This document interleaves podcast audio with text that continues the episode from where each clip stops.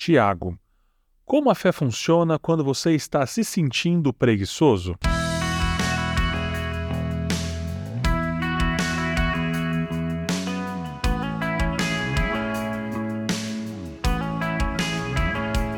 Como um casal recém-casado, minha esposa Aline e eu compramos alguns móveis em uma loja tipo Faça Você Mesmo. Vieram até algumas instruções para montagem. Eu não sou um bom seguidor de instruções ou manuais e comecei a fazer os passos fora de ordem. Mas Aline entrou na história, leu o manual e iniciou o processo corretamente. Na teologia cristã, há algo chamado de a ordem da salvação.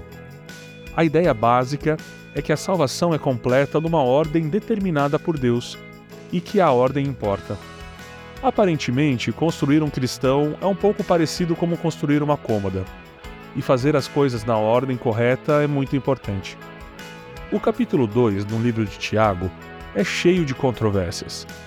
Nos é dito no outro lugar das Escrituras, especialmente nas passagens escritas pelo apóstolo Paulo, que a graça de Deus apenas nos salva. Por exemplo, veja lá em Efésios capítulo 2, versos 8 e 9. Contudo, Tiago parece estar dizendo que as boas obras desempenham um papel na nossa salvação. Tiago capítulo 2, verso 24. A palavra de Deus não se contradiz, e isso é um fato. Então, como pode ser isso?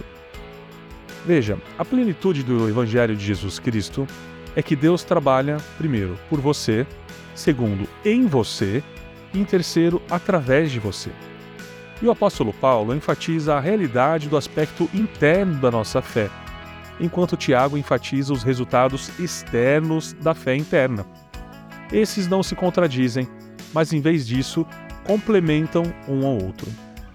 Alguns pensam que o apóstolo Paulo é completamente contra obras, o que não é bem assim.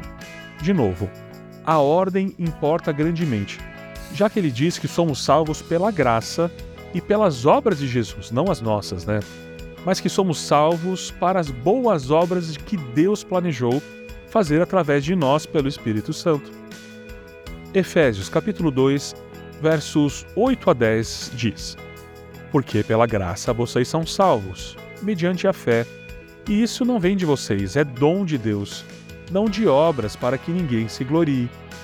Pois somos feitura dele, criados em Jesus Cristo para as boas obras, as quais Deus de antemão preparou para que andássemos nela, a obra de Deus através de você. O resumo é que a fé é tanto interna quanto externa. A fé é uma devoção interna a Deus empoderada pelo Espírito Santo. Daí vem a nossa fé, que produz uma devoção externa a Deus, ou seja, as obras, os frutos.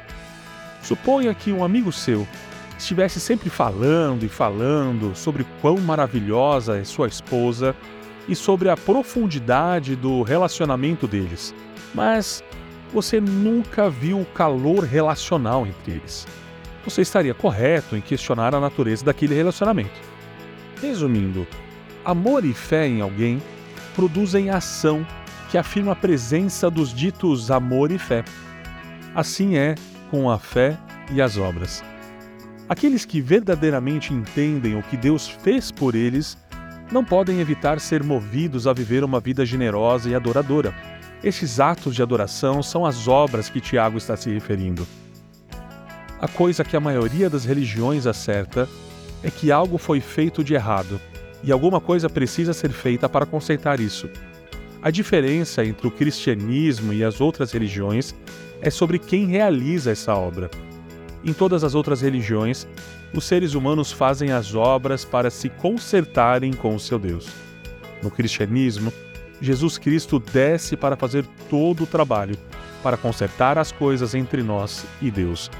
Ele viveu a vida perfeita que deveríamos ter vivido, morreu a morte que deveríamos ter morrido e ressuscitou para dar o presente que não poderíamos merecer. Quando Jesus disse em alta voz na cruz: Está consumado, ele estava declarando que a obra estava terminada por ele e que tudo o que precisávamos fazer era confiar na sua obra finalizada. Tiago oferece dois dramáticos exemplos de pessoas agindo a partir da fé em Deus. Abraão confiou em Deus o suficiente para pôr o seu único filho sobre um altar.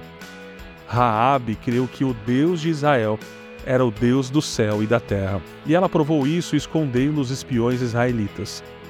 Outros exemplos incluem Ana, que deu seu filho, Samuel, ao templo para ser treinado, Davi, que lutou contra Golias, e os amigos de Daniel, que foram lançados na fornalha por causa da sua fé.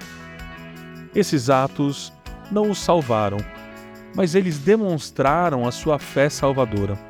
A nossa fé é demonstrada primariamente pela obediência a Deus especialmente quando o risco é que sofreremos de algum modo por causa de nossa fé.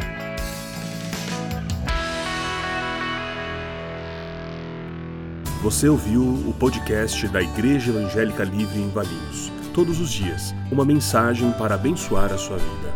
Acesse www.ielve.org.br ou procure por IEL Valinhos nas redes sociais.